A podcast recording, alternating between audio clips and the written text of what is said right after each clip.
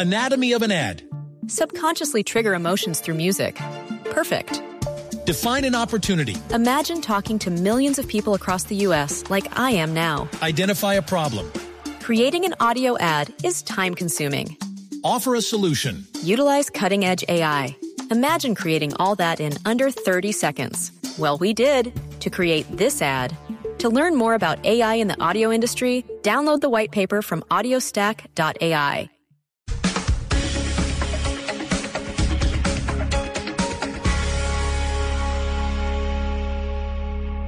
Llega el mediodía.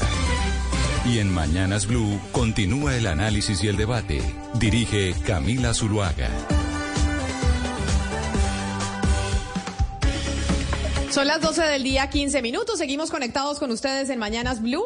Eh, volvemos a la edición eh, central después de las noticias del eh, mediodía. Hoy hablando, pues, del caso judicial que nos tiene a todos muy consternados, o yo no sé, por lo menos a mí, Claudia, el caso de la DJ Valentina Tres Palacios y toda esta audiencia que acabamos de escuchar, que se retoma a las 2 de la tarde por cuenta de los problemas en, en la traducción y las irregularidades que ha habido en el caso del juicio o la audiencia que este le está haciendo eh, al eh, señor eh, Paulus, el presunto asesino de Valentina Tres Palacios, pues a uno como que empieza a darle mucha impresión lo que puede llegar a causar. Em, es que no sé si estoy usando el lenguaje adecuado o no pero lo que puede terminar haciendo una persona y terminar en una patología absoluta por cuenta de, de, los celos. Yo ahí quiero preguntarle a usted, en las cifras de homicidios de pareja y agresiones no fatales del 2022, es decir, del año pasado,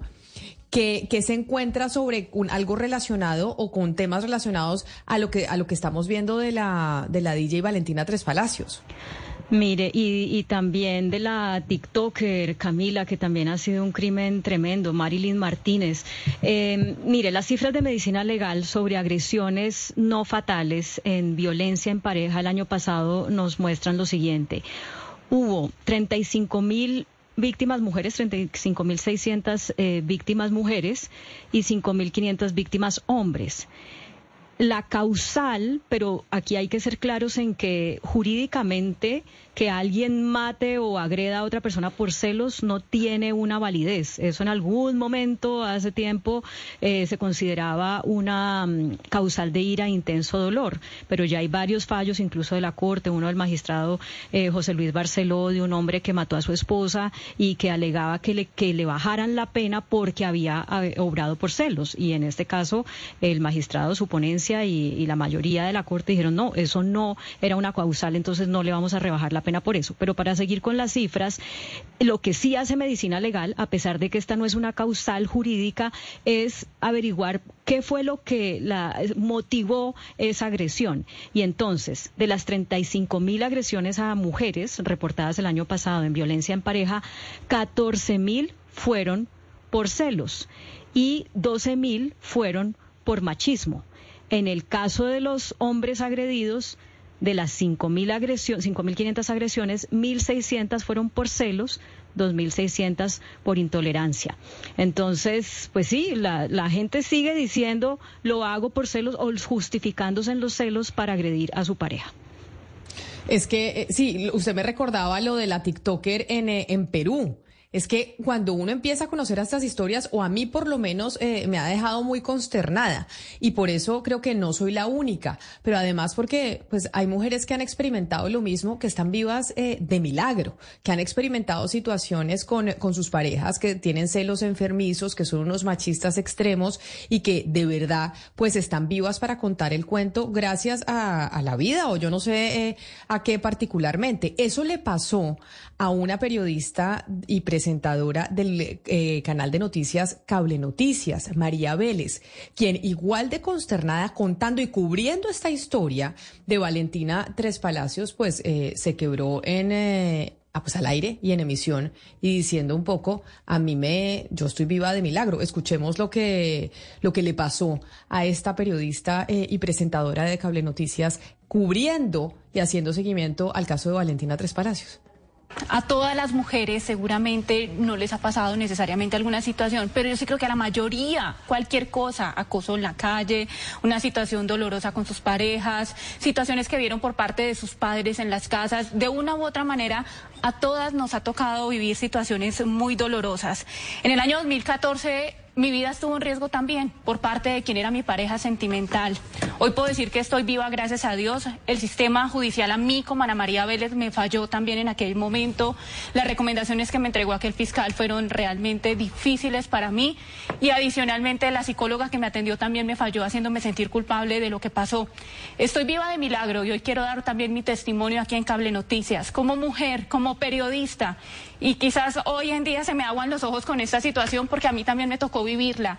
Y por eso hoy también me uno a este llamado nacional, al gobierno nacional. Es hora de declarar emergencia por violencia basada en género. Muchas mujeres hoy estamos vivas de milagro, pero muchas otras están muriendo en este momento durante la grabación de este programa o recibieron algún golpe por parte de su pareja o fueron acosadas en el Transmilenio o fueron acosadas en su trabajo, abusadas sexualmente. Señor Gustavo Petro, presidente de la República, Francia Márquez. Es hora de que le respondan a este país y se declare esa emergencia por violencias basadas en género, porque las mujeres no estamos dispuestas a callar más.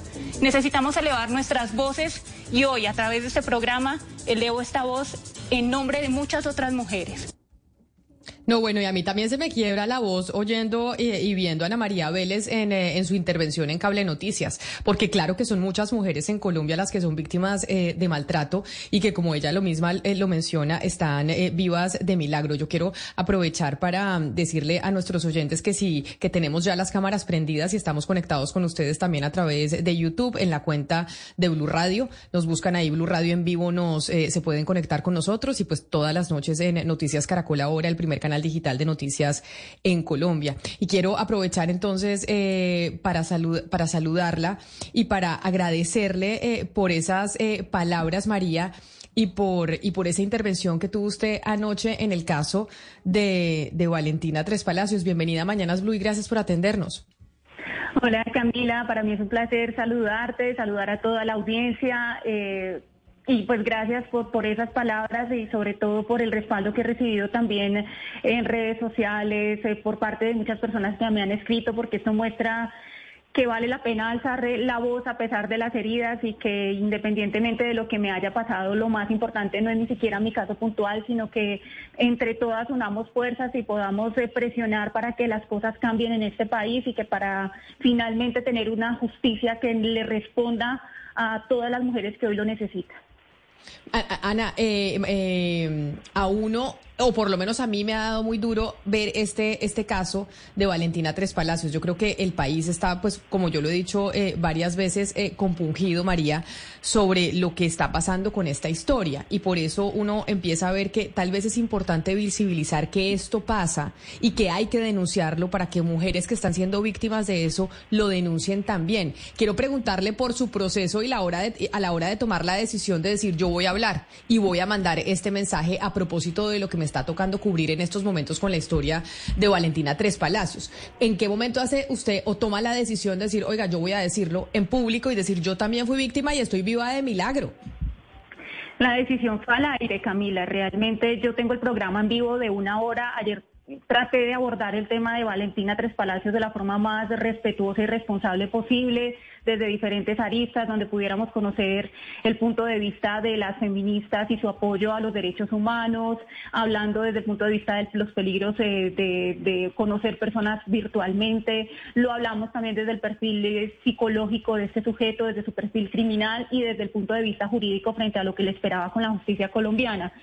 Durante toda la entrevista, pues empezamos a escuchar eh, diferentes voces, diferentes aristas. En particular, tal vez eh, un momento en el que vi la nota de una de mis compañeras, de Andrea Olaya, periodista de Cable Noticias al aire, y ella ya contaba como con más detalle cada cosa que le pasó a Valentina. Inmediatamente la cabeza no pudo hacer otra cosa que situarse en una noche muy parecida a lo que le sucedió a Valentina Tres Palacios con mi pareja sentimental, una noche en un apartamento del año 2014 cuando vi en la nota lo que le pasó a Valentina, que ella murió por asfixia mecánica y como las señales y lo que reportó medicina legal, ahí fue el quiebre, ahí fue en un momento en el que dije, de pronto me animo y, cuento un poco, pero más pensando en mi caso, como te digo, era como la necesidad de decir, venga, es que nos pasa a cualquiera, nos pasa a todas, en cualquier momento estamos en peligro y de la persona que menos esperamos, porque es la persona que amamos, la que de pronto en un momento resulta que tiene un momento de agresividad y reacciona violento contra nosotros.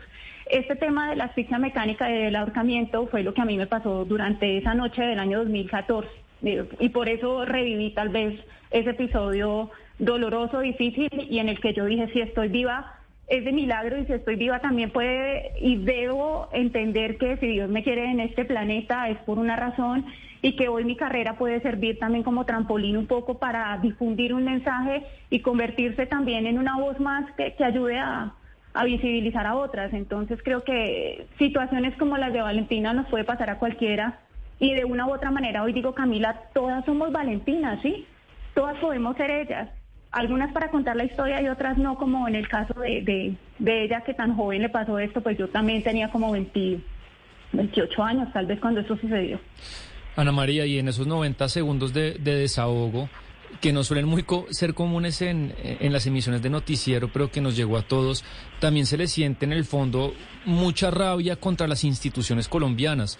Eh, de pronto también se nos puede compartir ¿En qué consiste esa rabia, esa decepción que usted siente con, con la justicia y las instituciones del Estado? Bueno, hay como dos puntos, ¿no? Uno con lo que tiene que ver con el sistema judicial y otro con lo que tiene que ver con la respuesta gubernamental. Eh, en el primer camino, en el sistema judicial, creo que mi mayor crítica está precisamente a la falta de, capacidades que a veces tienen quienes atienden a las víctimas de este tipo de violencias. Primero porque no hay como experticia, parece ser que falta capacitación, que no tienen empatía absoluta, que todavía siguen minimizando situaciones como estas y las hacen pasar como si fuera violencia intrafamiliar. Eso es una pelea más con su esposo, es una pelea más con su novio, vaya y reconcíliese porque a mí me pasó así, cuando se menciona lo que eh, me dijo el fiscal que atendió mi caso, pues él me decía, yo creo que ustedes se reconcilian, eso fue una noche ahí de pelea, fue una noche en la que se agarraron y ya no demoran y se reconcilian. Yo lo que les recomiendo es eso, que vaya, converse con él y, y pues sencillamente lleguen a un acuerdo. Es más, lo más conveniente sería que, que retire la denuncia y vaya y arregle con él. Yo ya venía además con una presión de muchas cosas porque también, eh, si bien es cierto, a mí no me atendió una psicóloga del sistema como tal, eh, ellos me recomendaron una psicóloga particular y esa psicóloga particular en su atención me dice, oye Ana María, yo creo que lo que pasó contigo es también tu responsabilidad, ¿sabes? Tú tocaste una herida de su infancia y él reaccionó violento. Entonces, eh, tiene responsabilidad. Incluso mira que tú también reaccionaste y lo alcanzaste a arañar. Y se me hacía injusto, ¿saben? Porque, porque si yo arañé en algún momento fue en defensa propia, absolutamente. Era una persona mucho más robusta que yo, de manos grandotas. Entonces, eh, eh, pero encima de todo resulté yo sintiéndome culpable porque yo toqué un momento supuestamente muy difícil de su infancia, como si todas las mujeres tuviéramos que estar como con, como con manitas de seda y con una delicadeza a la hora de decir cualquier cosa porque de pronto la otra persona revienta y resulta que, que de pronto me intentan matar porque yo dije algo. Eh, y todo esto se unió más encima, en 2014 no teníamos esta ola de, de como de indignación y hoy también que, que nosotras seamos conscientes de que eso ya no es violencia intrafamiliar, que, incluso hoy soy consciente de que eso fue un intento de feminicidio. Y yo lo que digo es, al unirse todo esto, pues termino yo desistiendo de mi denuncia y efectivamente levanté la denuncia en contra de él. Y, y, ya digamos que, que, ahí quedó allí una falla por parte del sistema en esa en ese momento además tampoco estaba como tipificado muy bien esto de feminicidio o incluso intento de homicidio hubiera podido ser pero nadie me dijo a mí que mi vida estuvo corriendo peligro, que pude haberme muerto esa noche. Y, quizá les voy a contar una, una pues un momento de, de, ese día o de esa noche. Y es que yo pienso que yo estoy viva por haber logrado pensar en medio de la, de la situación y del desespero cuando estaba abortándome y fue hacerme la muerta. Yo dije, ya no me sirve de nada patalear, rasguñar, nada, yo lo que voy a hacer es dejar de, de, respirar y, soltarme. Entonces yo lo que hice fue soltar así las manos y dejar como si ya hubiera muerto. Y esto hizo que el man reaccionara y me soltara. y, yo digo, ahí logré que él se levantara y yo poder pegar un brinco que no sé cómo de la adrenalina, no sé, y empezar a gritar y a gritar y a gritar para que viniera la policía. Entonces, yo corrí con suerte por, por tal vez pensar de esa manera en ese momento, pero vean que es similar y que quizá Valentina pudo haber también pasado por situaciones así. Eso fue lo que generó que yo me pudiera identificar con ese caso y sobre todo que pudiera hoy decir, pues pues me da miedo hablarme porque todas seguimos teniendo miedo, pero a pesar del miedo podemos hacerlo. Y además, a pesar de pues de, los dolores que todas podemos llevar todavía, de esas heridas, porque esas son huellas que, que no se olvidan. Obviamente yo ya he pasado por mi proceso psicológico y todo el rollo, y de perdonar y de trascender, pero que a todas nos puede pasar y que en cualquier momento estamos a esto de morir, pero más allá de eso, pues el llamado es, oiga, no, no puede ser posible que nos sigan atendiendo de esta manera tan revictimizante. Y con respecto al gobierno nacional, están en mora de la declaratoria de emergencia nacional por violencia basada en género.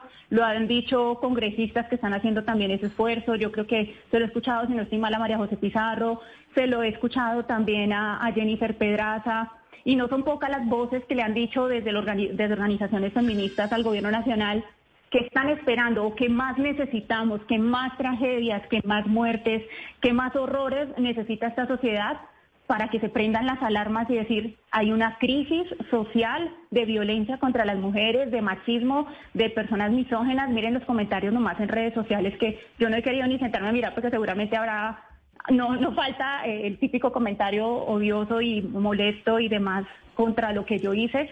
Eh, y pues ahí está, ¿no? Digamos que, que, esa es como mi respuesta frente a lo que a lo que se espera y a mi caso en particular agradeciéndole que usted haya contado eso al aire, porque siempre que oímos a mujeres que han sido víctimas eh, de violencia y son capaces de exponer su caso, pues hay que agradecerles porque es un proceso difícil y además porque todavía hay muchas trabas para poder denunciar. Usted misma fue eh, víctima de una de ellas, que un fiscal le dijera, oiga, quite la denuncia, eso se arreglan, que el tipo casi la mata, eso qué importa, eso ustedes después van a estar juntos otra vez.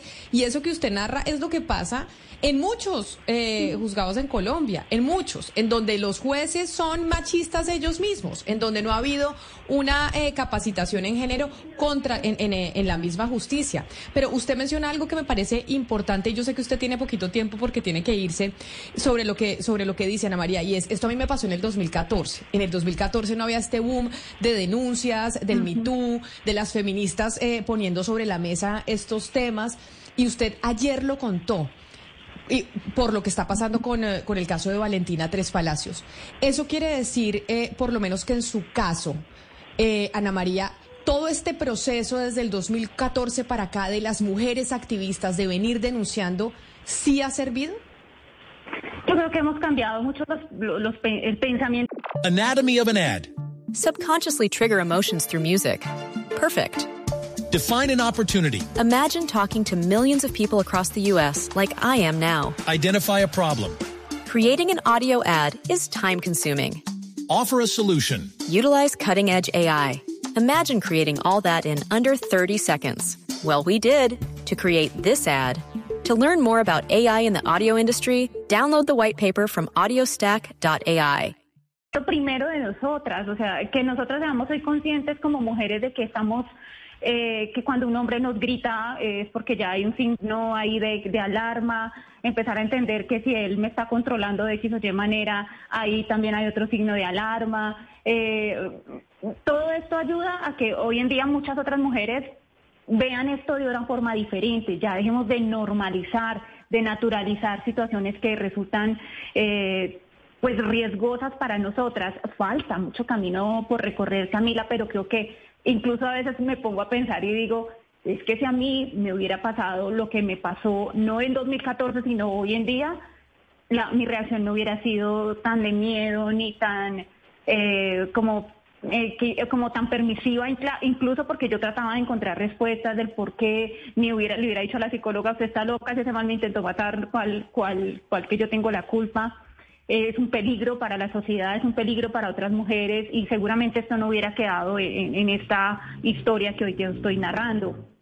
Eh, además, porque vean, lo que a mí me pasó, por ejemplo, fueron 20 eh, días de, incapacidad por medicina legal, lo que le demostraría a cualquier fiscal o juez que, definitivamente hubo violencia eh, extrema, ¿no? Para, para, para, para lo que sucedió. O sea, eh, pero sí hemos avanzado mucho, Camila, mucho, mucho. Yo creo que, que nos falta, que nos falta, por supuesto, pero esto eh, funciona, ayuda las voces de otras mujeres que me han escrito, las que me han escuchado, las que se conmovieron.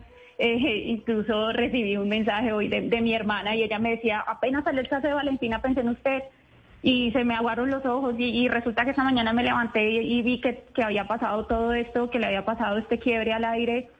Eh, estoy orgullosa, eh, y, me alegra que puedas hablar. Y yo decía como que ni siquiera yo lo dimensioné, pero mi único objetivo ni siquiera es quedarme en mi casa, mi objetivo es que cuando yo miré la pantalla, la cámara fijamente y dije, señor presidente Gustavo, eh, señor presidente Gustavo Petro, eh, señora vicepresidenta Francia Márquez, es hora de que se haga esa declaratoria. Y, y sentí un momento como si lo estuviera mirando a los ojos y dije, es que es que ya es hora, ya, ¿qué más? Vuelvo y lo repito, ¿qué más tragedias necesitamos? Miren lo que pasó con, la chica de Transmilenio, cuando pasó lo de nuestro colega Juan Fernando Barona. Cada vez que sale alguna historia, a mí me toca, me pone los pelos de, punta. En algún momento entrevisté a, a Ginés Bedoya en mi programa también y cuando terminó el programa la abracé y me puse a llorar. Siempre me han tocado mucho los temas de mujeres, el caso de Leili Vanegas, que fue revictimizada mil veces y ella terminó en la cárcel porque el tipo le pegó. He abierto las puertas de mi programa para este tipo de temas porque como comunicadores sociales tenemos una labor impresionante detrás y debemos empezar a convertirnos en esto. Y te agradezco, Camila, el espacio y que hoy le estés dando la importancia también como mujer a un tema nacional que debe convertirse en discusión nacional y que debe dejar de ser parte del paisaje y de las cifras que presentan cada 25 de noviembre. Así es. Pues Ana María Vélez, periodista y presentadora en Cable Noticias, gracias por, eh, por aceptar esta invitación, por, por, y le repito, por haber eh, dicho esas palabras ayer al aire y por eh, aceptar también hablarlo con nosotros. Yo sé que usted se tiene que ir, así que un feliz día y, y nos volvemos a hablar. Muchas gracias, Camila. Un, abrazo enorme y por ahí te recuerdo de cuando trabajamos juntas en Red Más Noticias. que creo que no te ah, acuerdas. Colegas, claro que sí. Le mando un abrazo a Ana María y qué bueno verla en, eh, con su programa ya en Cable Noticias. Sí, Camila, un abrazo enorme y gracias por este espacio y que sea el motivo para que muchas otras voces hoy puedan elevar. Claro que sí, un abrazo grande. De lo que dice Ana María, que, que, llama la atención y que de verdad le hierve a uno la sangre es lo que le dijo el fiscal o lo que le dijo el juez. No sé si era el fiscal o el juez el que le decía, oiga, quite la denuncia, ¿eso por qué? Eso ya usted se arregla. No puede ser que eso esté pasando con los jueces en Colombia. Es que, y es el pan de cada día en, eh, en cada uno de los, de los municipios del país y por eso yo quiero saludar hasta ahora a um, Elena Hernández, que es abogada, pero además es juez penal del circuito en La Ceja, Antioquia es eh, Elena Hernández, que está con nosotros en, eh, en, la línea. Abogada Hernández, jueza, bienvenida. Gracias por aceptar esta invitación hoy nuevamente aquí a Mañanas Blue. Buenas tardes, un honor estar con ustedes, un placer compartir eh, en este tema y bueno, solo para claridad, yo hace una semana no soy juez, ahora hago parte de la planta de la sala de instrucción de la Corte Suprema de Justicia, solo para, para claridad. Ah, bueno, pero mejor cargo, o sea, la ascendieron. es un cargo distinto. Pero entonces, abogada, le pregunto, y es, ¿Por qué pasa eso en la justicia colombiana? Lo que acabamos de escuchar Ana María de lo que le dijo el juez es seguramente lo que pasa con muchas mujeres cuando van y denuncian al esposo y dice este señor me estaba matando, me dejó los ojos morados, casi quedó muerta por cuenta de su agresión y los jueces tienen a la hora también incluso de fallar una visión completamente machista frente a la violencia de género. ¿Por qué no se han hecho capacitaciones? ¿Por qué todavía las mujeres tienen que enfrentarse a eso en la justicia colombiana? Bueno, eh, porque el problema es estructural y por supuesto hay también hay responsabilidad en los jueces, pero quiero enfocar en que, em, a ver, la falla más grande que se puede estar presentando y que de hecho Ana María nos contaba cuando, eh, cuando dijo, bueno, el fiscal señaló que eh, mejor retirar la denuncia, que el delito era de violencia intrafamiliar. Recordemos que al juez llega todo lo que el fiscal le pone de presente, es decir, mucho no llega al juez porque simplemente la fiscalía va a hacer un primer filtro en la mayoría de los casos y es a partir de ese primer proceso de eh, la forma en la que en la que lleva los casos, cómo puede o no prosperar una pretensión de condena o no. Es decir, hay una falla inicial en la fiscalía y eso da cuenta, por ejemplo, eh, las terminaciones de los procesos penales. En este momento muchos están terminando eh, a través de la mediación, a través de una figura que se llama principio de oportunidad y la mayor cantidad de procesos que sale por esa vía son los de violencia intrafamiliar. Eso ya nos alerta una situación que Ana María nos lo estaba eh, relatando como una mala calificación jurídica, es decir, una forma desacertada de ver el problema y de encuadrarlo en lo que sería un delito, eh, eh, nos lleva a ni siquiera, a que ni siquiera estamos atendiendo víctimas y potenciales víctimas, porque no están llegando ni siquiera eh, como procesos de tentativas de feminicidios, eh, luego como feminicidios, muchos delitos de violencia intrafamiliar que ni siquiera terminan como tal en condena porque antes se, se, se evacúan vía justicia restaurativa cuando por esa vía no procede. Es decir, miren que hay una falla estructural en la forma como estamos viendo las violencias, la violencia machista específicamente, y cómo todo eso se liga a lo que pues eh, eh, sería, sería la peor de las violencias, que sería la feminicida, pero todo lo que antecede antes de esta es lo que estamos invisibilizando, o sea, cómo la sociedad y la administración de justicia, que es un reflejo de la sociedad, finalmente sigue naturalizando esa eh, instrumentalización de mujeres, no considerarlas en, en, la, con la dignidad humana, digamos, que se considera el varón.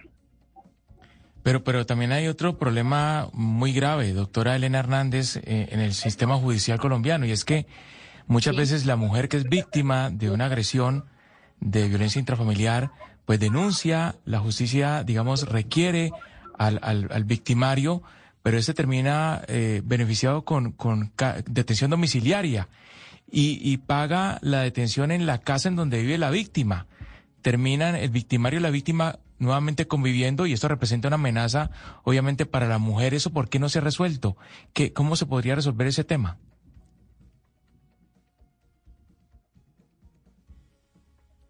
¿Abogada? Abogada. Yo creo que, se nos fue. Precisamente están los mecanismos para que eso no ocurra, pero si el proceso no se lleva bien, ¿aló? ¿Sí? ¿Me están escuchando? Sí. ¿Me escuchan? Yo los estoy escuchando. ¿Ustedes me escuchan? Sí, ya la estamos escuchando. ¿Me escuchan? Sí, vamos a ver si podemos arreglar la, eh, la comunicación con la, con la abogada Elena Hernández precisamente para oírla y que le responda a su, su pregunta, Hugo Mario, porque sí, eso pasa, que termina eh, cumpliendo la condena el hombre en la casa con ella.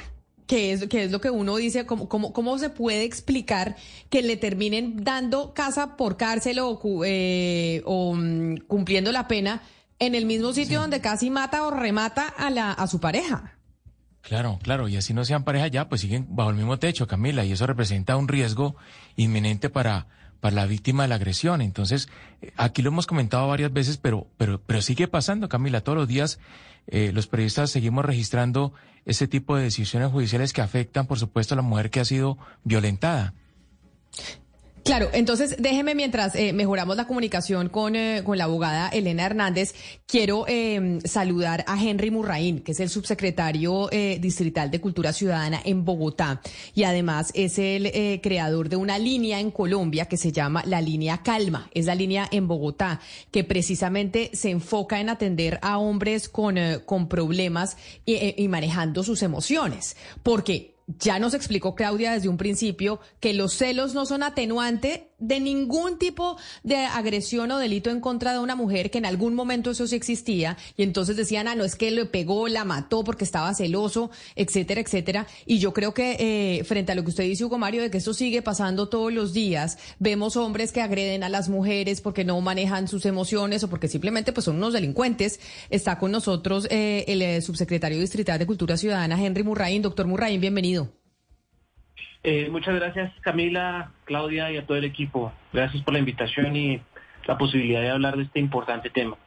Subsecretario, las cifras que ustedes tienen en calma en esa línea que han habilitado para los hombres, para que manejen sus emociones y, y, pues bueno, no terminemos con este tipo de casos como el de Valentina Tres Palacios, en donde es un crimen atroz lo que estamos eh, presenciando nosotros en, en, el juicio y lo que hemos visto en, en los medios de comunicación.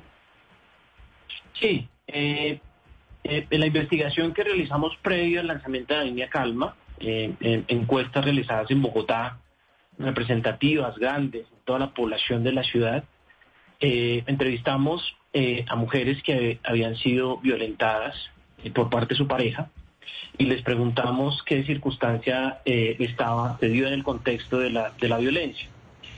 el 59% de los casos de violencia de una mujer por parte de un hombre en Bogotá está relacionado con una situación, una eh, crisis de celos por parte de su pareja. Y esto pues nos mandó una señal fundamental de que buena parte de lo que hace el machismo es generar este pésimo manejo de, pues, de, repertorio emocional que tenemos en los hombres en nuestra sociedad y eh, es desde la política pública pues buscar hacer alguna agencia. La cultura ciudadana nace por la idea, Camila, de que no todos los problemas podemos resolverlo exclusivamente con la implementación de más sanciones, más multas, más persecución criminal, entendiendo que eso es importante. Eh, es fundamental no esperar que se dé la situación de violencia, no esperar que se dé la situación de, de, maltrato para reaccionar como Estado. El Estado tiene un rol pedagógico, tiene una responsabilidad pedagógica y puede tener una posibilidad de inmensa de generar un cambio cultural. Esa es la idea y a través de eso estamos trabajando eh, en la línea calma, entendiendo que eh, tenemos un problema en nuestra sociedad que se llama machismo, pero que eso no es una cosa inevitable, intransformable, que podemos colectivamente eh, participar para que la cosa cambie. Justamente de eso quiero preguntarle, Henry, la efectividad de trabajar, en este caso con los hombres, esos celos patológicos. Oyendo a Ana María, la colega que contaba su caso hace un momento, cuando ella dice que la, psicóloga le dijo, sí, pero es que tú te pusiste a mencionarle una cosa de su infancia y claro, eso a todos nos pueden detonar las emociones de alguna manera, pero tenemos que tener autocontrol sobre ellas para no, eh, eh, digamos, violentar a otras personas. Cuando ustedes llegan el hombre y les dice, sí, es que yo la agredí porque estaba celoso, porque me puso los cachos, porque estaba inseguro de ella, ¿qué le, qué le hacen a esos hombres para que se curen si es que esto tiene cura? Sí, esto es un proceso de acompañamiento psicoeducativo. La, la primera llamada es, digamos, la llamada de crisis, una crisis emocional por la que puede llamar un hombre y, y está el equipo profesional ahí para, para atender. Pero después de esa llamada, los hombres pueden participar hasta eh, de 10 sesiones con un equipo de psicólogas, psicólogas, para hacer acompañamiento y trabajo eh, en, una de estas crisis que esté presentando, en una de estas situaciones. Eh, es a través de ese trabajo psicoeducativo que el hombre va entendiendo algunas cosas que consideraba legítimas o aceptables y va descubriendo que esto es un problema, ¿sí? Va descubriéndolo muy transparentemente, muy honradamente, sin, sin contraponerlo desde el primer momento, sino que él viene, él viene a descubrirlo a partir del trabajo psicoeducativo eh, y las transformaciones son impresionantes. y Los hombres que pasan después de las 10 sesiones dicen, hombre, eh, la verdad es que yo no entendía. Esto es un problema mucho más complejo, yo voy a buscar ayuda, yo necesito mejorar la forma en la que reacciono con mis hijos y con mi, y con mi pareja. Eh, y pues el mensaje que quiero transmitir es que esto, esto puede cambiar, se puede hacer algo.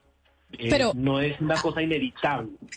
Claro, pero ahí, pero, pero ahí, señor Burraín, esto es un tema entonces, lo que usted nos dice, cultural. O sea, muchas de las agresiones que hay de hombres hacia mujeres, hacia su pareja, por cuenta de, por tema de celos y de violencia, más que un, un asunto psicológico de estos hombres, es también un tema cultural de que en nuestro país eso se permite y que si cambiamos esa cultura se va a reducir significativamente las agresiones ah, hacia las mujeres y la violencia y las violencias basadas en género. Claro, claro que sí, porque sentimientos, emociones relacionadas con lo que llamamos celos, que, está, que es un revuelto como de miedo, inseguridad, eh, e, eso lo, experimenta cualquier ser humano, ¿sí? El problema es cuál, qué, es lo que considera un hombre legítimo hacer cuando experimenta sus sentimientos, ¿sí? En una sociedad en donde se considera, por ejemplo, que tu pareja no es tu compañera, sino es tu propiedad, ¿sí? Y que su cuerpo es tu propiedad. ¿Cierto? Entonces es ahí donde tenemos un problema. Sentimientos de angustia, dolor, frustración por tener una relación se tienen en todo el planeta cualquier ser humano. El problema es ese repertorio de acciones que la cultura establece como necesarias, legítimas, cuando, cuando se vive una situación de esas. En, las encuestas que de hecho le, le, pasamos al, equipo de Blue, que hemos discutido ya en varios eh, programas con, con nuestra querida Claudia Palacios, por ejemplo, en, esa, en esas encuestas observamos que en nuestra sociedad se sigue creyendo, tanto hombres como mujeres, que el hombre que se la deja hacer de su pareja es un tonto, ¿sí? Que el hombre, un hombre aceptable debe ser un berrasco que se impone con la fuerza. ¿sí? Que el hombre debe saber reaccionar con furia cuando alguien le saca la, piedra, ¿sí? Eso es parte de lo que llamamos cultura. Eso es lo que hace la cultura, generar un repertorio de acciones deseables, establecer un relato, una narrativa de lo que se espera de un hombre y se espera de una mujer, y ahí es donde tenemos problemas. Y cuando te han dicho desde niño, ¿sí? Que cuando, cuando cuando muestras vulnerabilidad, cuando expresas tus emociones, ¿qué te dicen en nuestra sociedad aún hoy cuando eres un niño hombre? ¿Qué te dicen? Que no, llores. No, que no claro, ¿sí? Que, la, que, que el dolor, la vulnerabilidad, la tristeza no son emociones aceptables culturalmente para un hombre. Un hombre no muestra emociones, un hombre muestra siempre ser fuerte, ser barraco. Entonces, claro que eso es, eso es un problema y de alguna manera eh, el planteamiento original de, la idea del profesor Antanas Mocus es que en las políticas públicas debemos observar eso. No todo problema obedece simplemente a la transformación legislativa, sino hay una dimensión simbólica y cultural que media, que explica, que de alguna manera influye en nuestras acciones y no es paisaje, debemos hacer algo, debemos poner esos problemas sobre la mesa y decir esto tenemos que cambiar. Mire, quiero saludar también que está con nosotros eh, en la línea la antropóloga Miriam Jimeno, que es la autora de un libro que se llama Crimen Pasional, porque me parece importante preguntarle eh, a la doctora eh, Jimeno sobre lo que usted está diciendo, subsecretario Murraín. Doctora Jimeno, bienvenida a, a Mañanas Blue. Gracias por, por, aceptar esta invitación y aprovechando su conocimiento además el cubrimiento y la investigación que ha hecho sobre estos casos. Colombia, nuestro país, culturalmente, es más violento contra las mujeres que otros países, por ejemplo, de la región. Nuestra cultura hace, como educamos a los hombres aquí en Colombia, hace que seamos más propensos a violentar a las mujeres y a tener estos crímenes eh, pasionales que ya no se les pueden decir crímenes pasionales porque no lo son, son crímenes y son feminicidios como el que, como el que estamos eh, viendo de Valentina Tres Palacios. Eh, muchas gracias Camila y Claudia por la invitación. Mucho gusto estar aquí con todos ustedes. No, yo a la pregunta suya directa no creo que se puede decir que Colombia es especialmente violento en, contra de las mujeres. Es más, si uno se toma el trabajo de mirar las estadísticas latinoamericanas, verá que, que los países donde hay más agresiones y feminicidios en toda la región están en Centroamérica. Son especialmente justamente Salvador, eh, Nicaragua, Honduras, no Colombia. Eh, sin embargo, eso no quiere decir que no todos compartimos, porque digamos, ese fue el trabajo mío porque lo hice comparativo entre Colombia y Brasil, porque tanto Brasil como Colombia, toda América Latina, incluso redes mucho más grandes, sí compartimos lo que Henry, eh, en lo que Henry está poniendo el dedo que es tan importante. Y es una visión aprendida, en ese sentido es cultura, sobre cuál es el lugar de la violencia en la reafirmación de la identidad masculina. Ese es uno de los problemas y es muy acentuado y se em, refuerza por un montón de circuitos como las películas. Hay una valoración en todas nuestras sociedades de que el hombre no se deje, que sea machito. Y eso incluye eh, eh, su relación de pareja. Primer punto. Segundo punto que es muy, muy importante. El segundo punto que es cultural, que es aprendido, Camila, es la idealización de la relación de pareja, lo que llamamos el amor romántico. Es problemática. ¿Por qué es problemática?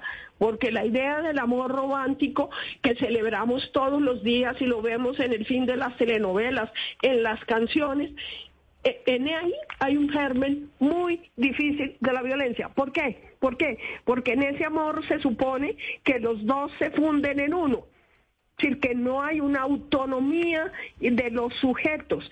Y como hay la historia de que el sujeto que marca la pauta en la relación de pareja es el hombre, eso supone de entrada ya el sometimiento de la mujer en la relación de pareja.